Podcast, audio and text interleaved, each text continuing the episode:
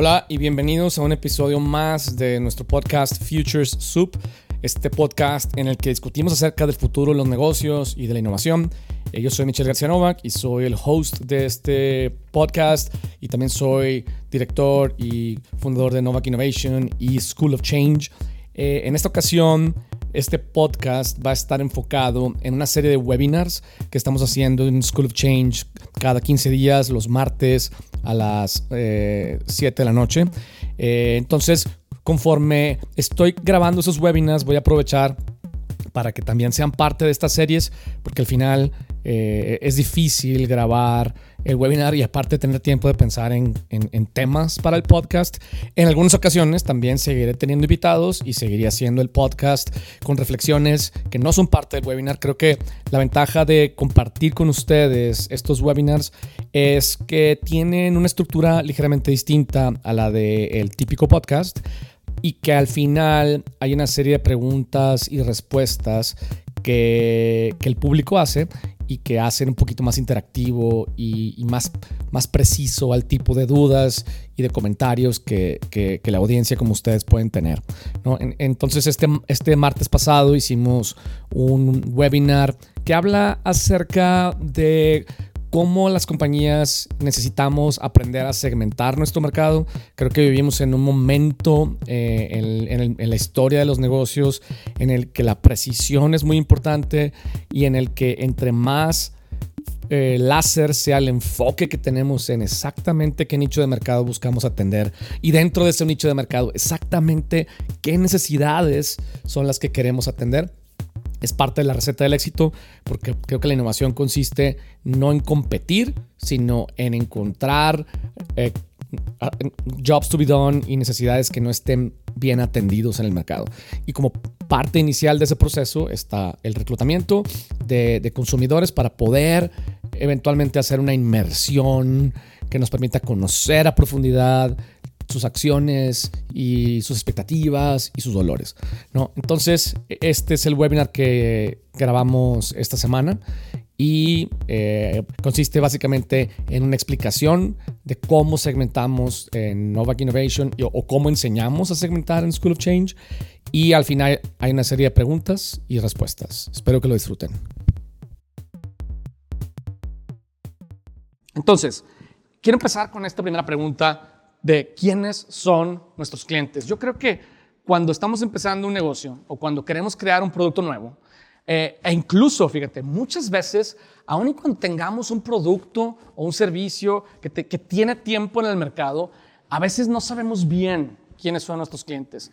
Creo que eh, cuando, cuando empezamos a crear algo nuevo, pues estamos tratando de crear un producto o servicio y cuando lo lancemos al mercado, o sea, cuando, cuando lancemos la, el curricán y la caña, vamos a ver qué tipo de pescado sale, ¿no? Vamos a ver qué tipo de cliente es el que obtenemos.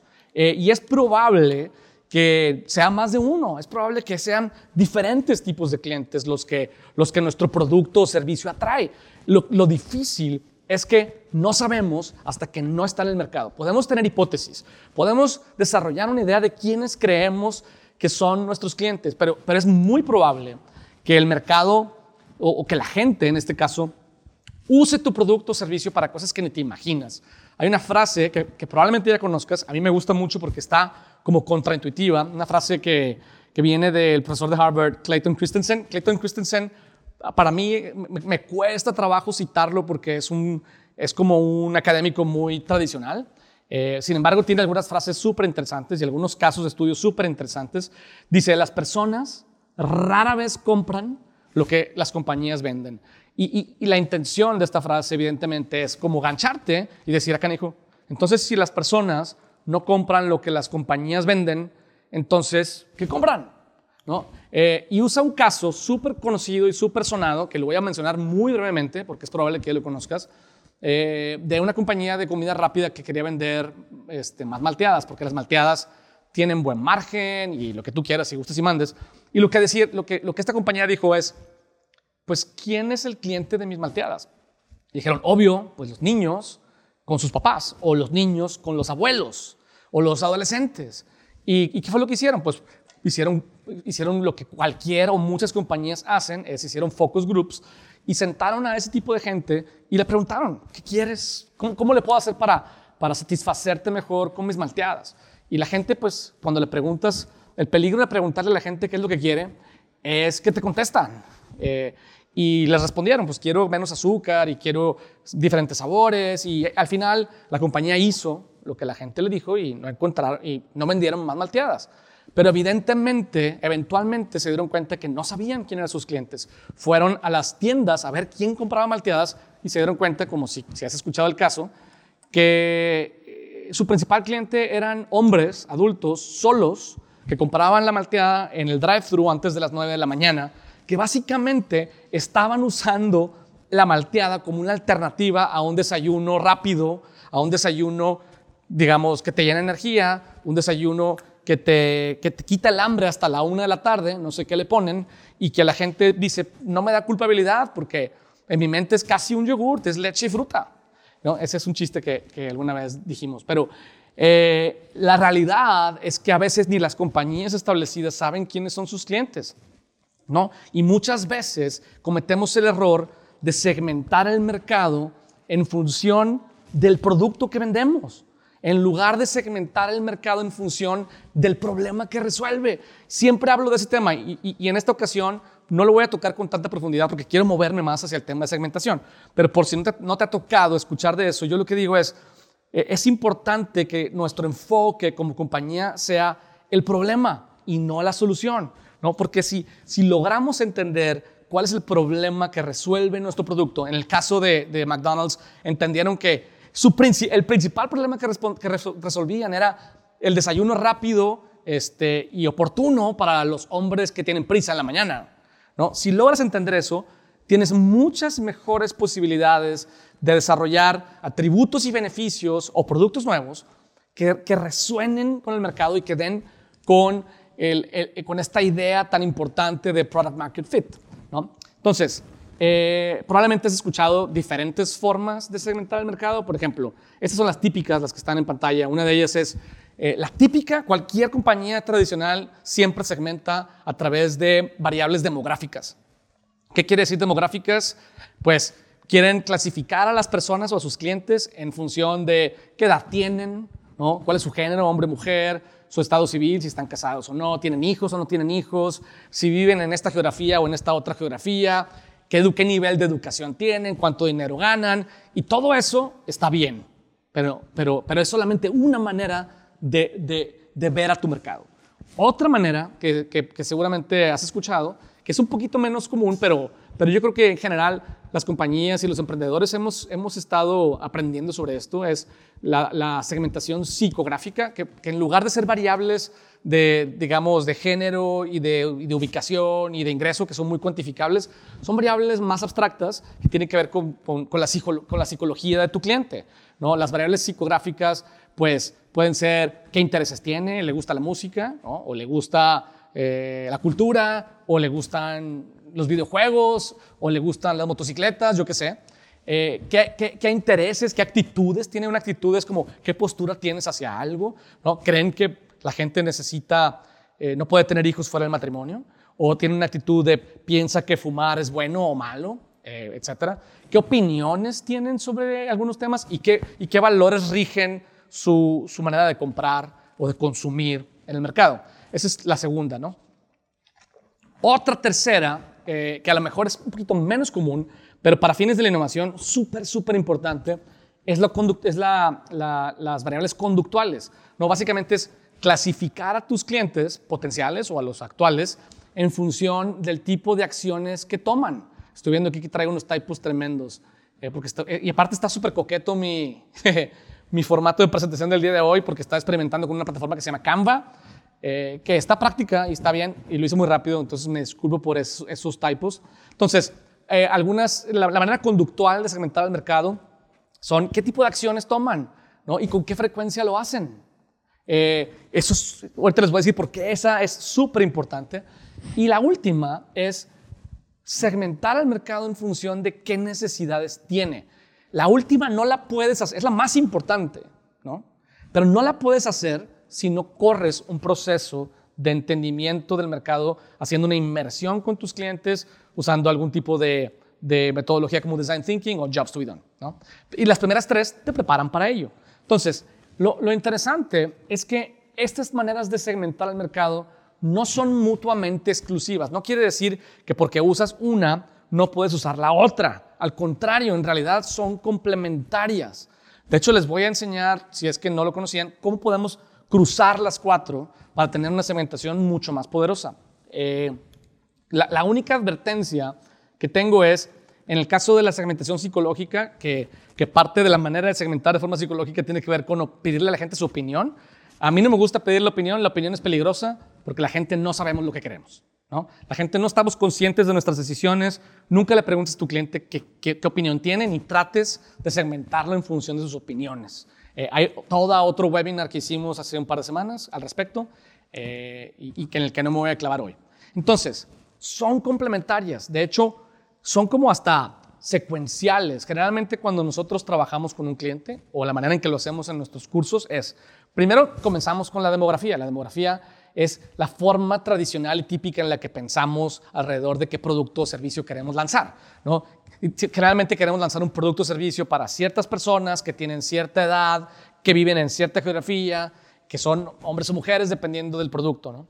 Y está bien, podemos comenzar ahí. Después podemos, es un layer. Otro layer que ponemos encima son las, las variables conductuales y psicográficas. O sea, cómo se comportan, qué costumbres tienen, con qué frecuencia compran o, consumen tal o cual producto o servicio, qué les interesa y qué valoran. Y por último, una vez que cruzamos la demografía y la conducico, o sea, las, variables conductuales y psicográficas, sé que suena abstracto, ahorita les voy a poner un ejemplo que va a aterrizar muy bien eh, cómo funciona esto. Entonces vamos al, mercado, eh, estudiamos, hacemos inmersión y trabajo de campo para entender cómo la gente se comporta y después de eso podemos resegmentar alrededor de necesidades. Ahí les va. El ejemplo, vamos a tomar un poquito de agua. Imagínate que tú quieres, estás, eres un emprendedor o una empresa que ya existe y quieres desarrollar un producto nuevo que es una aplicación para las mamás. Para mamás que, que, les gusta tomar fotos de sus bebés. ¿no? A todas las mamás y a los papás también, para que no se sienta sexista mi ejemplo, eh, les, nos encanta tomar fotos de nuestros hijos y a nadie le importa más que a nosotros mismos, ¿no?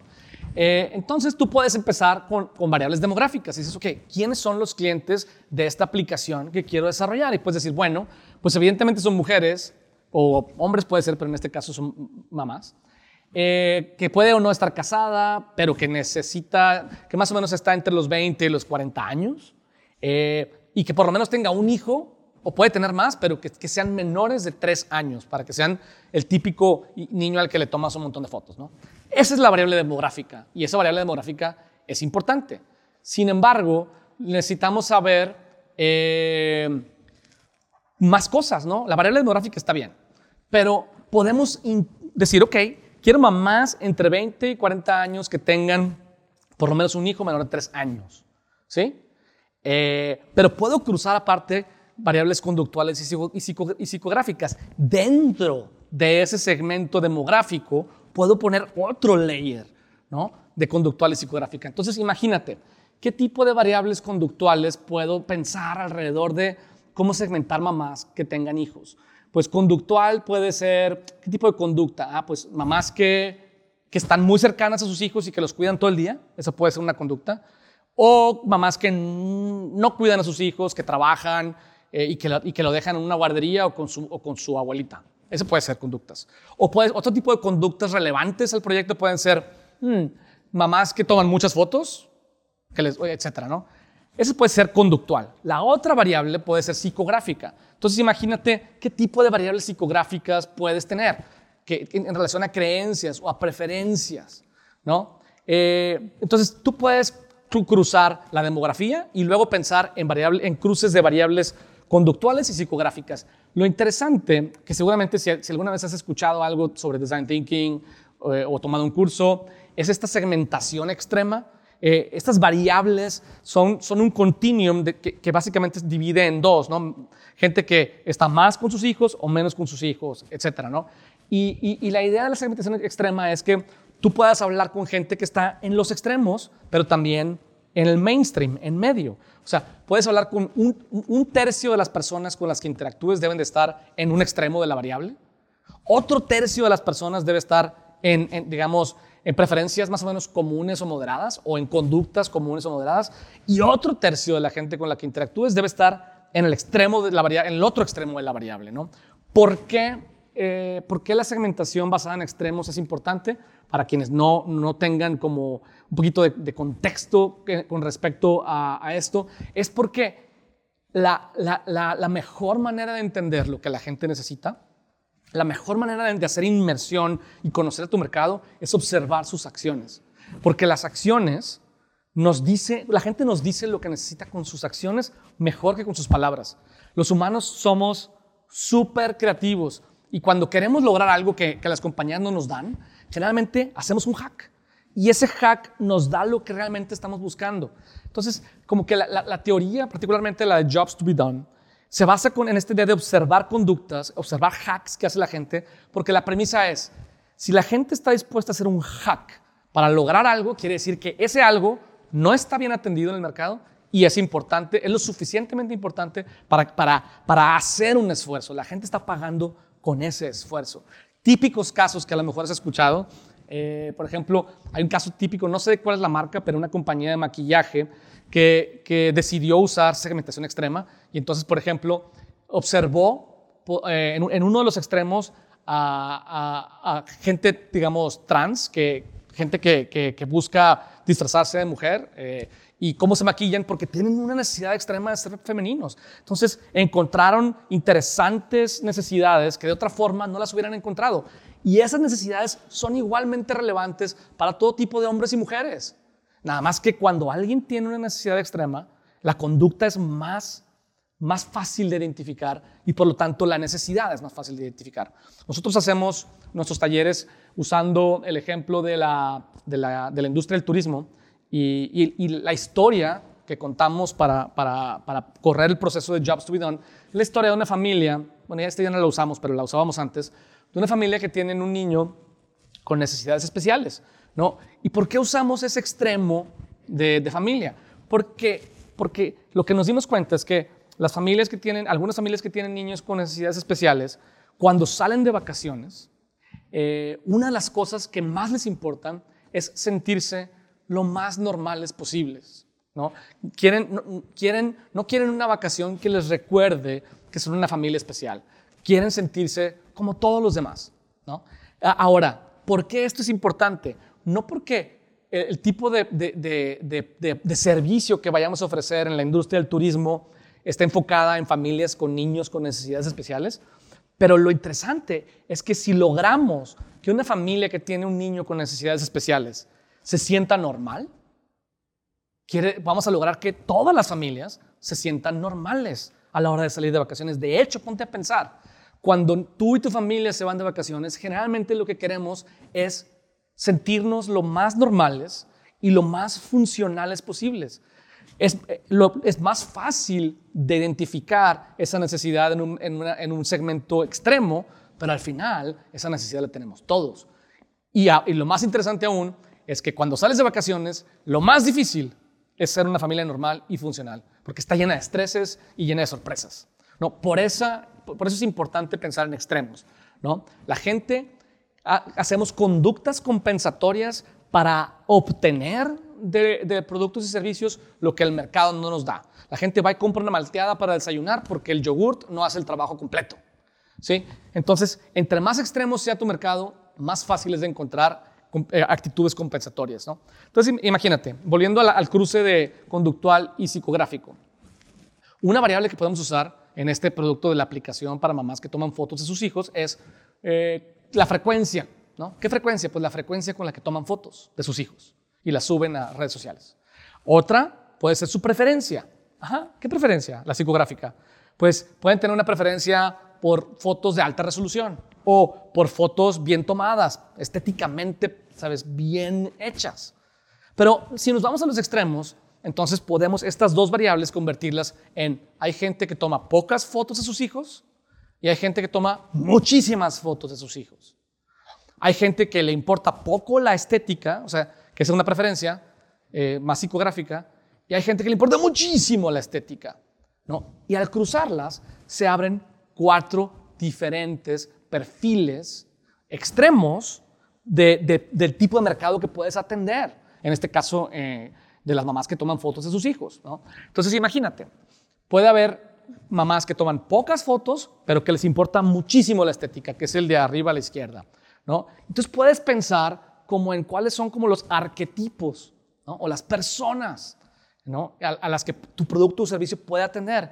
Y dice, a esta mamá le voy a llamar la Art Director Wannabe. ¿no? Toma muy poquitas fotos porque las cuida muy bien y, las toma muy bien y sube, sube una cantidad muy seleccionada de fotos a las redes sociales de sus bebés porque le importa muchísimo que esté la foto perfecta. ¿Sí? Ese es un tipo de, mamá. Es un extremo. Un extremo de las dos, fíjate, un extremo de la conducta y un extremo de la psicografía. Luego eh, hay otros tres, ¿no?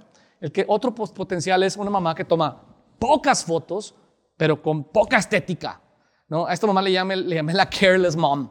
Eh, toma pocas fotos porque a lo mejor no está mucho con su hijo, le gusta andar en la calle con sus amigas, hay mamás de todos tipos, perdón mamás, eh, y poca estética en realidad.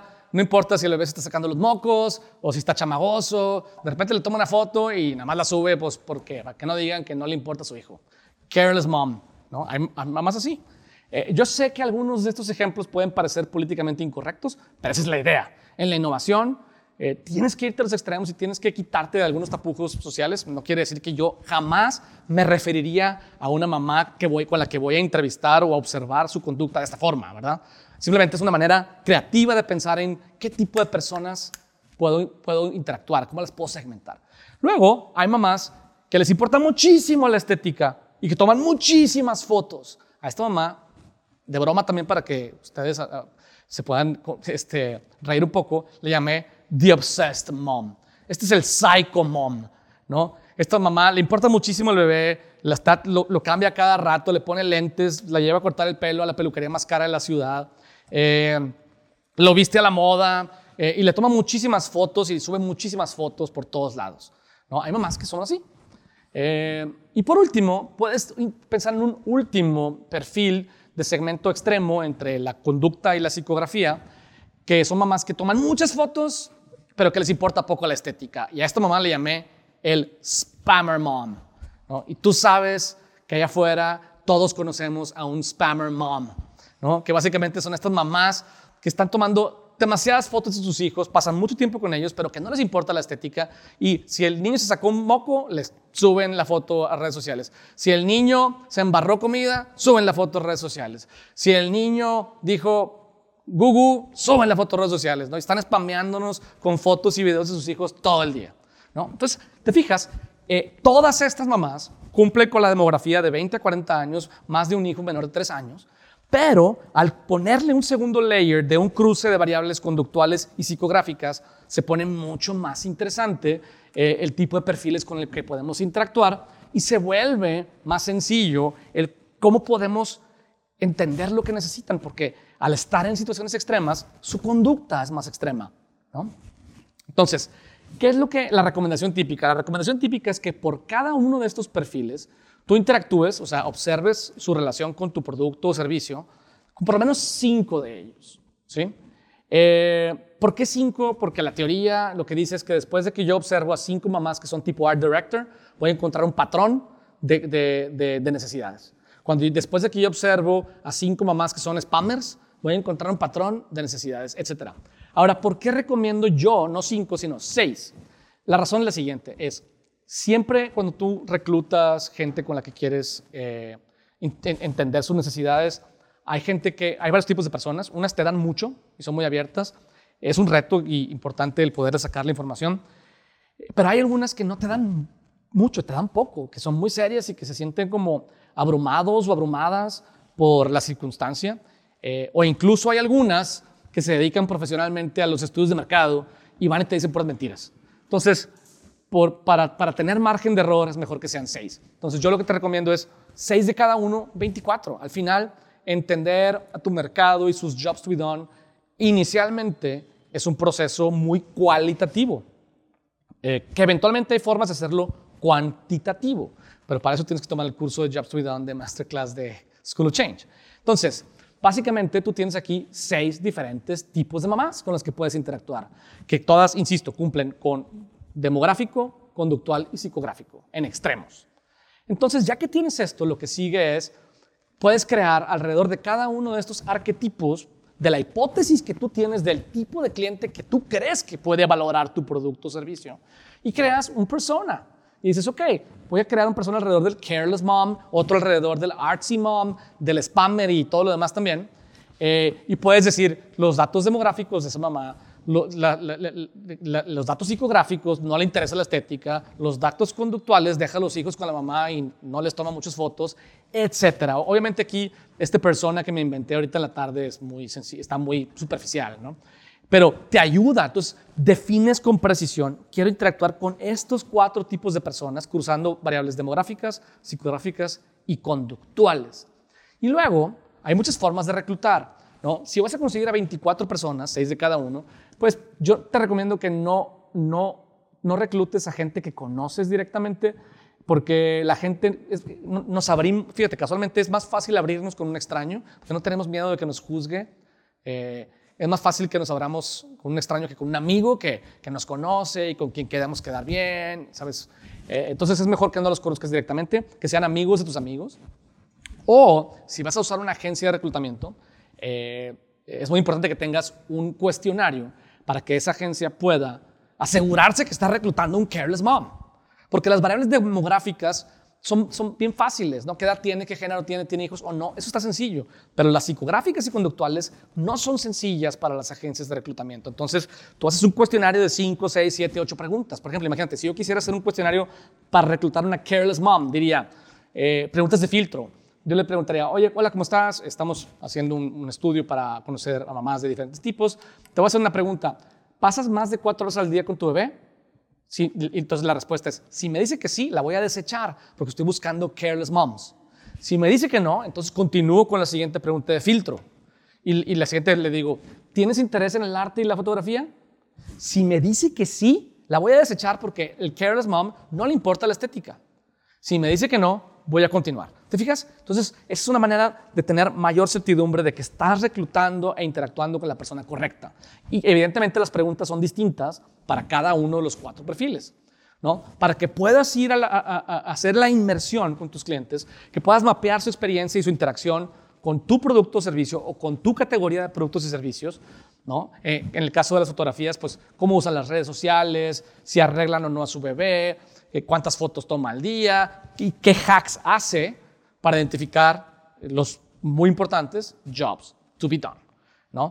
Y una vez que ya fuiste e interactuaste con estas 24 personas, lo interesante es que las puedes resegmentar y ya no importa la demografía tanto y ya no importa la, la psicografía ni la conducta, porque puedes decir, hay personas que independientemente de dónde viven, que independientemente de su edad, buscan seguridad. Y entonces eso es uno de tus segmentos de clientes. Hay personas que independientemente de su edad y sus preferencias buscan la cercanía entre ellas y su familia que está lejana. Por eso toman muchas fotos. Ese es otro segmento. Y hay personas que independientemente de su edad y de sus preferencias buscan proyectarse ¿no? de forma que puedan alimentar su vanidad. Y ese es otro tipo de segmento. Entonces te fijas cómo puedes pasar de usar algunas variables tradicionales como la, como la, segmentación demográfica, luego cruzarla con dos variables este, extremas en conducta y preferencias, y después ir a conocer a esos tipos de personas para resegmentarlas en función de cuáles son las necesidades, cuál es el patrón de necesidades que, encontraste. Porque una vez que encontraste la necesidad, encontraste oro. Las ideas son commodities, las ideas valen en función de qué problema resuelven. Y cuando encuentras el problema, entonces el 80% de tus probabilidades de éxito aumentan dramáticamente. ¿no? Entonces, para mí, un principio de la innovación relacionado con la segmentación es, tenemos que estar en el, en el negocio de los problemas, no en el negocio de los productos. ¿no? Necesitamos segmentar nuestro mercado no en función de qué edad tienen y a qué horas compran, sino de qué es lo que están buscando lograr con aquello que compran. Muy bien, me gustaría ahora abrir el foro a algunas preguntas, dudas o comentarios. Este, adelante, por favor.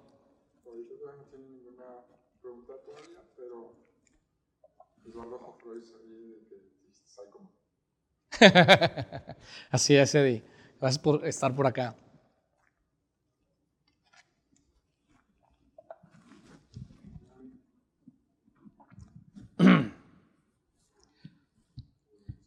Bueno, igual en lo que, en, lo que queda alguna pregunta, este, creo que, eh, déjame pensar qué más, qué otro tip te puedo dar en relación a, a cómo segmentar el mercado.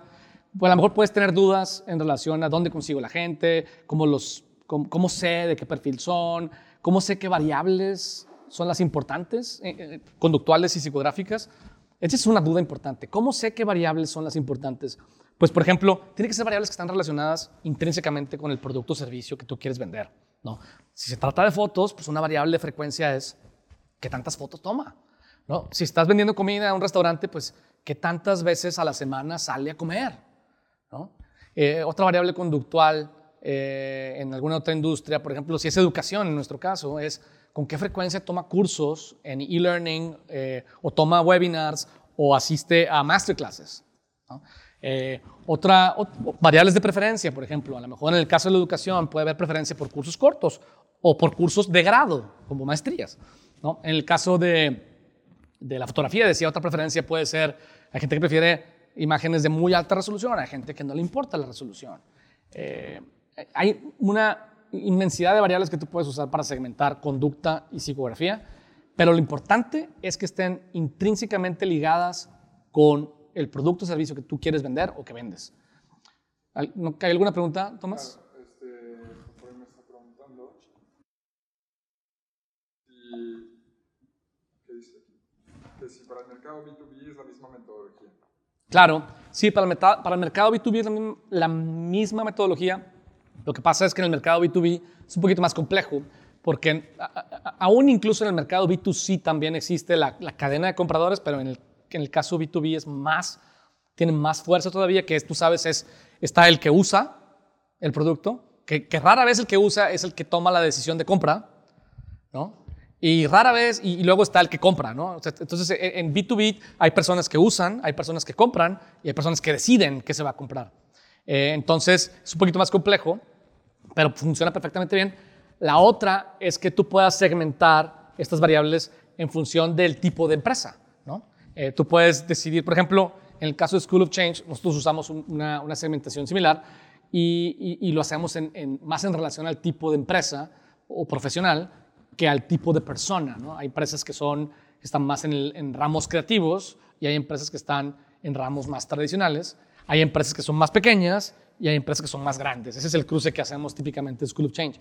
No nos fijamos tanto en el, en el buyer persona dentro de la empresa, porque es un doble clic que, requiere un esfuerzo extra. Eh, el buyer persona, por ejemplo, emprendedor en School of Change, generalmente es el dueño de la empresa. El freelancer es el dueño de la empresa. Cuando es una corporación, entonces el buyer persona generalmente es el jefe del que viene a tomar los cursos o los masterclasses. Es una muy buena pregunta, Eddie. Este, sí, pues la, metodología funciona exactamente igual, eh, nada más que a lo mejor tú segmentas empresas en lugar de personas, o incluso, si, si eres muy clavado, una vez que segmentas empresas, puedes segmentar personas dentro de las empresas, ¿no? El que lo usa, el que lo compra y el que decide. Tenemos otra de Salvador Díaz. En la segmentación no importa el nivel socioeconómico, hablando del ejemplo de las ventas. Sí, sí importa. De hecho, el nivel socioeconómico es una variable demográfica. Por eso yo ponía ahí ingresos. Eh, y sí importa, por supuesto.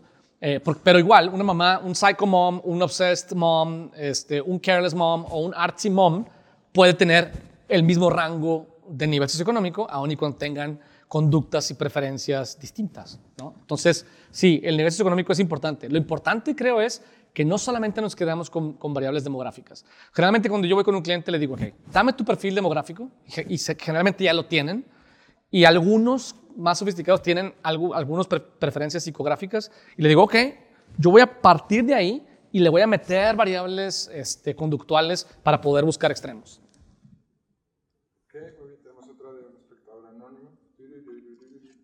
La segmentación por necesidad no es otra cosa que la motivación por la cual cada segmento se mueve. Yes, exactamente. Exactamente esa es la motivación. O sea, ¿por qué un adulto hombre se va al McDonald's en drive-thru a las 9 de la mañana para comer una, una malteada? Lo más seguro no es porque se le antojó, sino porque necesita un desayuno rápido, que, que, le dé saciedad y que, y que lo entretenga en el camino. ¿no? Ese es exactamente. La segmentación por necesidades es segmentación en función de los drivers. Eh, por eso son tan poderosas la segmentación de necesidades. Eh, pero es un nivel de sofisticación eh, que muchas empresas todavía no tienen.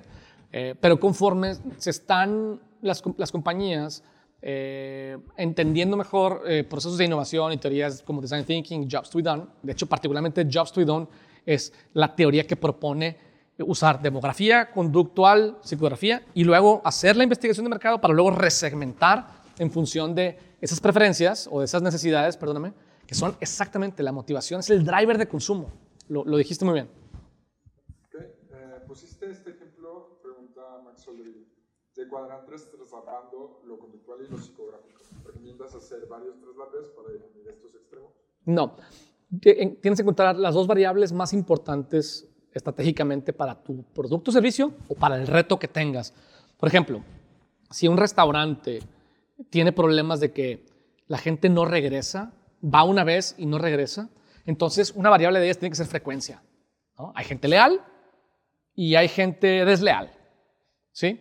Eh, entonces, son, lo ideal es que encuentres cuál es la conductual y la psicográfica más relevante para tu, para tu reto o para tu producto o servicio.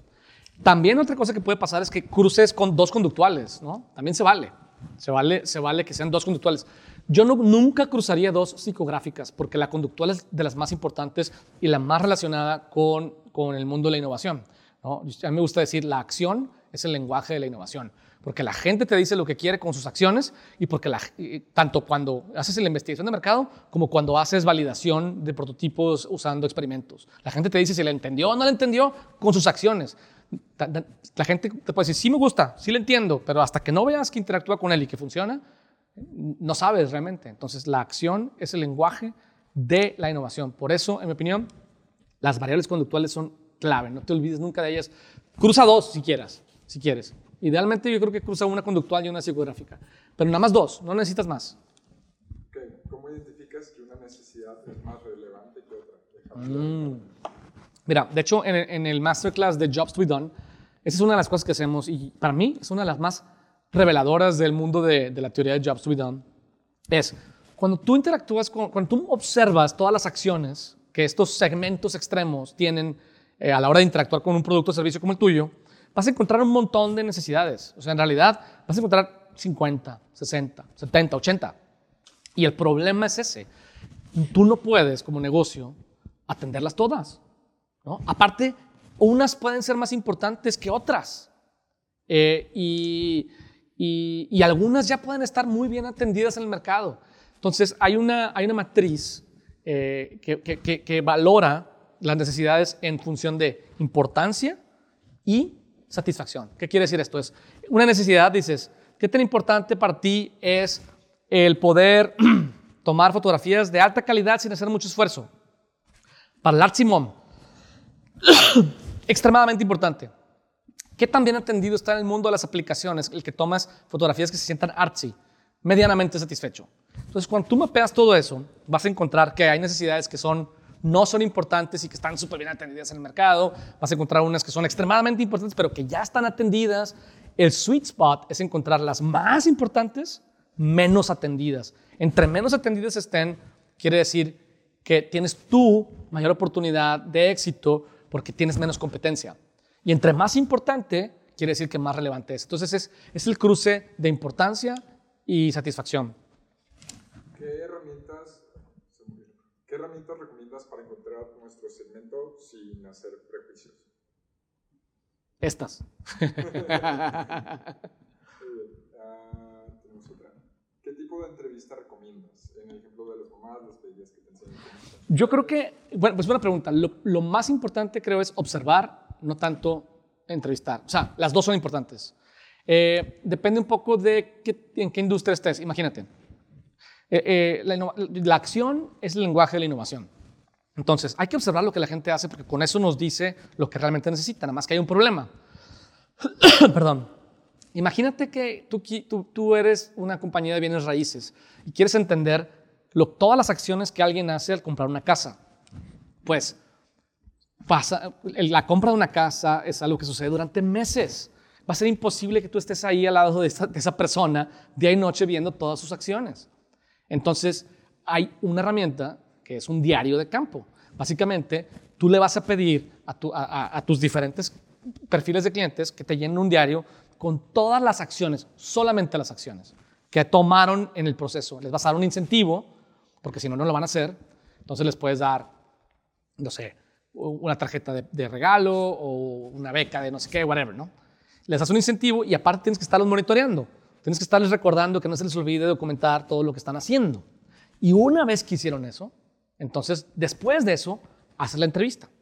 En el otro caso, cuando es una, una industria donde las experiencias son cortas, como en un restaurante, entonces lo mejor es ir a verlo, no un diario de campo, sino ir a verlo y observarlo comer, mapear todas las, todas las acciones que hizo, para luego en la entrevista, perdón, George, me consigues un poquito de agua, please.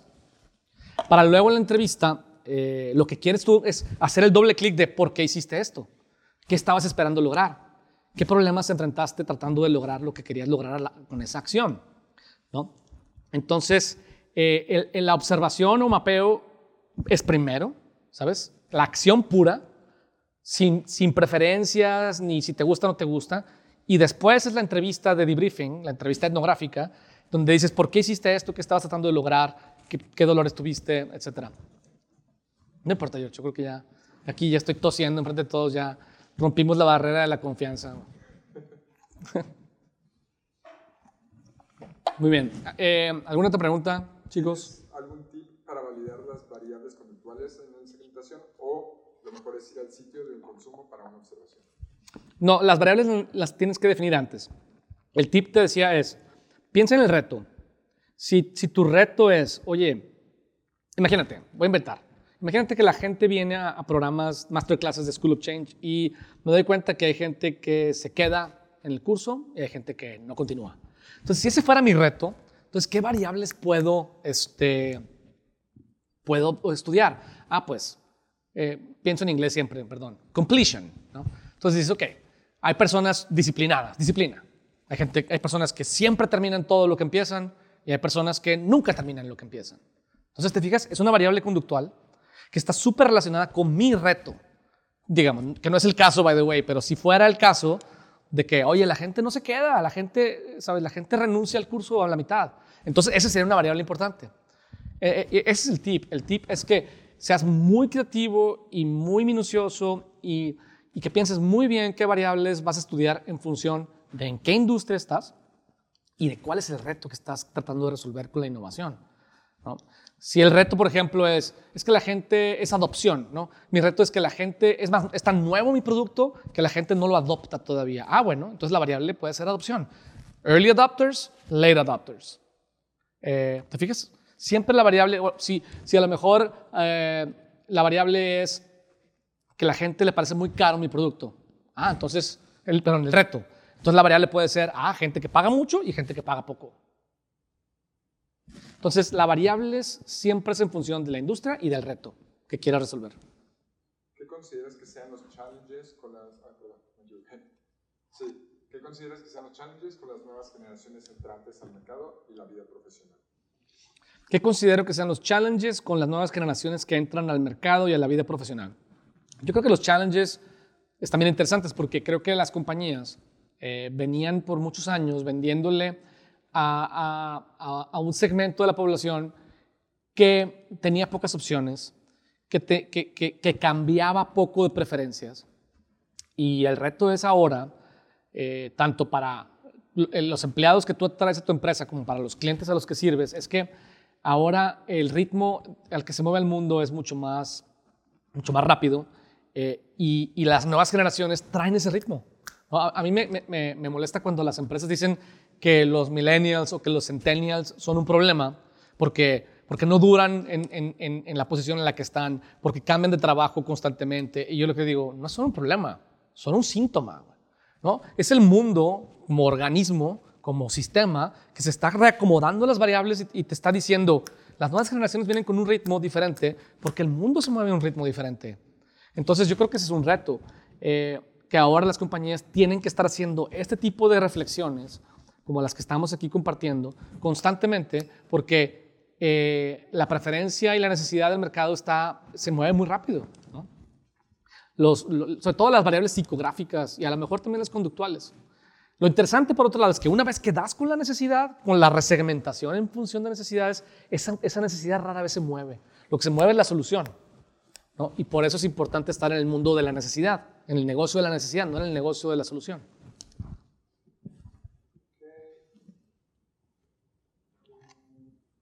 ¿Cómo puedo observar sin que tu observación afecte sus acciones? Uh, qué buena pregunta. Difícil. Generalmente, pues para observar tienes que estar cerca este, y no es fácil. Yo creo que es una de las, de las complejidades importantes del mundo de la innovación que, que rara vez nos comportamos de forma natural cuando sabemos que alguien nos está observando. Eh, entonces hay un pequeño, hay, hay, algo, es un poquito tendencioso, pero la manera en la que esa, esa, esa, tendencia o esa, ese bias con el que actuamos cuando nos observan, eh, le quitamos el bias es una vez que, que ya tenemos la segmentación por necesidades y sacamos ideas. Y cuando hacemos los prototipos, es cuando verdaderamente le quitamos el bias. Por eso el proceso completo de innovación es importante. No nada más la segmentación, no nada más la observación, no nada más los talleres y la ideación, eh, sino incluso las hipótesis, los experimentos, los prototipos, porque todo ese proceso es el que nos, da la certidumbre completa que necesitamos. ¿no? Muchas compañías se quedan en el taller, muchas compañías se quedan en el focus group. Eh, ¿no? Entonces, es difícil. Creo que los diarios de campo que te mencionaba hace rato, son un poquito menos biased. Eh, porque al final no me estás observando, pero como estoy reporting, pues siempre hay un pequeño bias. Pero bueno, la acción es lo menos biased que hay. Una manera de, de, de, de, comprobar que no hay tanto bias es, tú puedes ir, si, por ejemplo, si, si estás haciendo un, un, proyecto para el mundo de retail, pues puedes ir a observar cómo se comporta la gente, ¿no? sin, que sin que sepan que lo estás observando. Y luego puedes hacer algunas, le llaman interrupt interviews, eh, que básicamente es, ah, ¿por qué hiciste eso? No? ¿Qué, querías lograr? Etcétera. Son un poquito más superficiales, pero es una manera de tener, a lo mejor complementaria, de tener un poquito menos, menos bias. Y luego, si eso es, es consistente con cómo se comporta la gente cuando la observas y saben que la estás observando, quiere decir que las cosas van bien. ¿no? Creo que esa puede ser una manera. ¿Qué parte del proceso de innovación es el más importante o más difícil? Todos son importantes, el más difícil es entender a la gente, pero el más difícil de todos es el manejar a la compañía para la que estás trabajando. Creo que eh, lo más difícil de la innovación es manejar al cliente. ¿Por qué? Porque hay mucha incertidumbre en el proceso, los clientes están acostumbrados a trabajar basados en, no en la exploración, sino en la certidumbre. Entonces, esa, ese manejo el proceso tiene que, ayudar a, evitar las, eh, las diferencias en las expectativas. La resistencia al cambio de la empresa es lo más difícil. Entonces, la creación de la, cultura, la creación de la cultura es súper importante. Por eso a mí me gusta cuando, cuando se puede a nuestros clientes decirles, mira, te voy a dar entrenamiento y te voy a dar consultoría y te voy a dar este pedazo de entrenamiento y luego ese pedazo de la consultoría para que la gente cuando participe ya sabe lo que está pasando y hay menos estrés y menos ansiedad en el proceso. Luego siguiente capacitación y otra vez consultoría. Entonces vamos tejiendo, ¿sabes? El, el capability con la cultura. Esa sería un poco eh, mi respuesta. Porque en caso de... Uh, un segundo, que se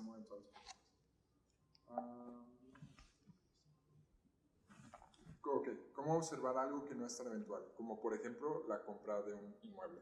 Sí, decía el, el ejemplo, ¿no? La compra del inmueble, pues es, decir, ok, es, es, una buena pregunta. Mira, eh, yo creo que la mejor forma de observar la compra de un inmueble es dividir la experiencia en, tres o cuatro etapas. ¿no? Gente que está pensando en comprar un inmueble, gente que está evaluando qué inmueble comprar, gente que ya está en el proceso de compra de ese inmueble, gente que ya lo compró. ¿Sí? Y entonces, una opción que tienes es agarrar a, cada uno de esos clientes y, correr todo el proceso, puede ser muy largo, pero otra opción es que dividas y digas, ok, voy a hablar con algunos que están pensando en comprar, otros que ya están evaluando, otros que ya están en el proceso de conseguir el crédito y otros que ya lo compraron. Y entonces, pues de alguna forma tienes la visión completa de la experiencia desde la perspectiva de diferentes personas, porque si no, tendrías que esperarte seis meses. Ese es el reto. en un servicio de diseño sería una segmentación. Ah, ah por ejemplo, un de servicio de diseño sería una segmentación con variables de la industria. Eh, ¿Me entendí la pregunta? Si quieres otra última por ahí. Sí, otra última. Ah, pues la, la tica de libros que puedas recomendar. Uh. Eh, ay, se los voy a mandar por correo en eh, este. Eh, no me acuerdo bien cómo se llama, pero se llama Designers Hand Research Handbook. Está muy bueno. De hecho, fíjate, lo hubiera usado para, para preparar el, el, el, webinar de hoy. Déjame sacar mi, mi Kindle. Este, hand, Designers Research Handbook. Este, Handbook, a ver si sale por aquí. Es que no sé si lo tengo en otra, en otra de mis. Es que no sé si lo tengo en Apple, Apple Books o, o en Kindle. Pero es muy bueno, así se llama, Designers Research Handbook. Es muy visual, es muy buen, es muy buen libro para, para, para entender a grandes rasgos el mundo de la segmentación. Eh, por último, yo quiero mencionar que para quienes nos escuchan desde Monterrey, eh, la semana que entra, el martes de la semana que entra, voy a estar facilitando eh, Toolkit Nights, que son estos talleres experienciales que hacemos aquí en nuestra oficina para que puedas tener una probada de cómo funciona nuestros masterclasses. Eh, vamos a trabajar alrededor del, del, tema de Lean Experiments, que es esta idea de cómo validar, una vez que ya hiciste el, el, research, una vez que ya tienes el ideation, que ya tienes soluciones, cómo puedes validarlas con el mercado de manera ágil, de manera rápida, de manera eh, barata, antes de lanzarlo y de invertir dinero y, y, levantar muchísimo tus probabilidades de éxito. Si tienes interés, por ahí este, van a publicar, van a estar publicando eh, el registro para la semana que entra y me encantaría verte por aquí. A los que nos acompañan desde, desde fuera, les agradezco mucho su tiempo. Eh, voy a, vamos a estar haciendo estos webinars cada 15 días. Eh, vamos a anunciar el tema del siguiente webinar pronto. Y, y me encanta la idea de, de, de, los webinars, siempre digo, porque hay muy buena interacción de preguntas. Estos webinars duran siempre media hora de contenido y media hora de preguntas. Eh, interesantemente, siempre hay más preguntas en el webinar que en el Toolkit Nights. Creo que eh, el anonimato de la distancia nos ayuda y, a mí me ayuda muchísimo a, conocernos mejor. Muy bien, pues este fue el webinar que hablaba sobre el tema de cómo segmentar tu mercado para la innovación. Eh, espero que hayan disfrutado y que les haya servido el contenido. este, este contenido también está publicado en mi canal de YouTube porque algunas de, las imágenes que se usan en el webinar no, no se pueden entender tan fácilmente en versión audio como en la versión del podcast. También puedo, o sea, si les interesa participar en estas sesiones en vivo, son sesiones que hacemos cada 15 días, cada dos martes a las 7 de la noche.